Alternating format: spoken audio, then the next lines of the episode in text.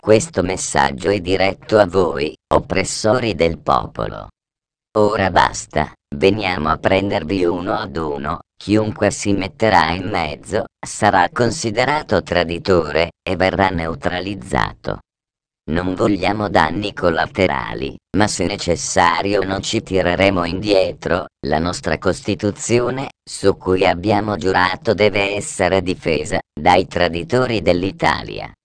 Abbiamo competenze, mezzi e organizzazione, ci avete addestrato voi, e ora vi si ritorcerà contro. Vi abbiamo dato la prima prova telematica, ora basta. Se entro 30 agosto non verranno ritirate tutte queste follie di restrizioni e abusi della Costituzione, sarete considerati un bersaglio, e scateneremo l'inferno. Non costringeteci, perché non ci tireremo indietro. Comandante Exitium Comitato Salvaguardia della Costituzione Italiana.